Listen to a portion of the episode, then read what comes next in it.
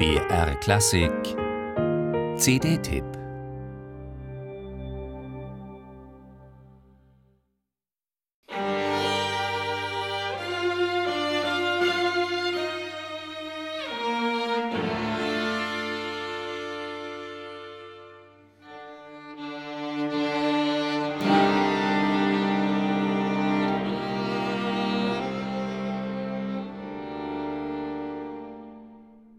Ein zwölfstimmiger G-Moll-Akkord gleich am Anfang, ein jagendes Hauptthema, Doppelgriffe, die immer wieder zu wilden Klangballungen führen. Wer von Edward Grieg nur den freundlichen Hochzeitstag auf Trolltaugen oder die Peer Gynt-Suiten kennt, den reißt vor allem der Kopfsatz dieses Streichquartetts je aus allen gemütlich folkloristischen Blütenträumen. Das thematische Motto, das das Werk durchzieht, entnahm Grieg seinem Spielmannslied auf einen Text von Henrik Ibsen. Nach ihr nur stand mein Verlangen, jede sommerhelle Nacht, heißt es darin. Dieses Verlangen muss heftig gewesen sein. Harmonisch kühner, expressiver und kompromissloser hat Grieg jedenfalls kein zweites Mal komponiert.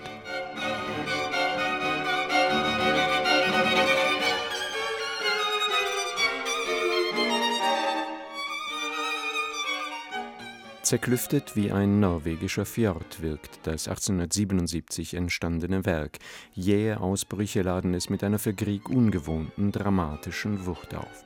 Wenn er schrieb, dieses Quartett sei ein Stück Lebensgeschichte, er habe sein Bestes, Innerstes hineingelegt, dann hat das durchaus etwas Verstörendes und was das Ausreizen der klanglichen Möglichkeiten des Streichquartetts, die den Quartettsatz fast sprengende Weitung des Kammermusikalischen ins Orchestrale angeht, dürfte kein Zeitgenosse ähnlich weit gegangen sein, Johannes Brahms eingeschlossen.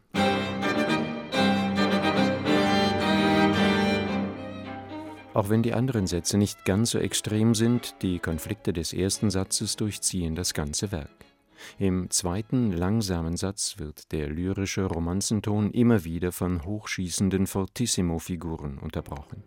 Und als Finale schrieb Grieg ein jagendes Presto al Saltarello, dessen scheinbar versöhnliche Apotheose man nicht so recht trauen mag.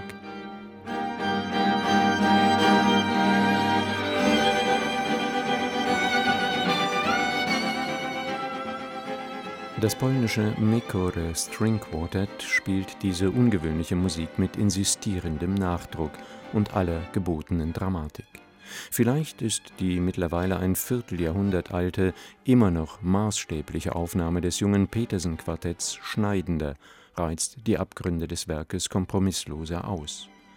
Doch auch das vor zehn Jahren gegründete Mekore String Quartet bleibt dieser extremen Musik in keinem Moment etwas schuldig – musiziert mit perfekter Intonation und einem Höchstmaß an expressivem Drive. Und die beiden Sätze eines leider unvollendet gebliebenen F-Dur-Quartetts zeigen, wozu Grieg in der Kammermusik noch fähig gewesen wäre. Ein großes Plädoyer für einen Komponisten, der ungeachtet seiner vielen lyrischen Stücke eben keineswegs nur ein Meister der kleinen Form war.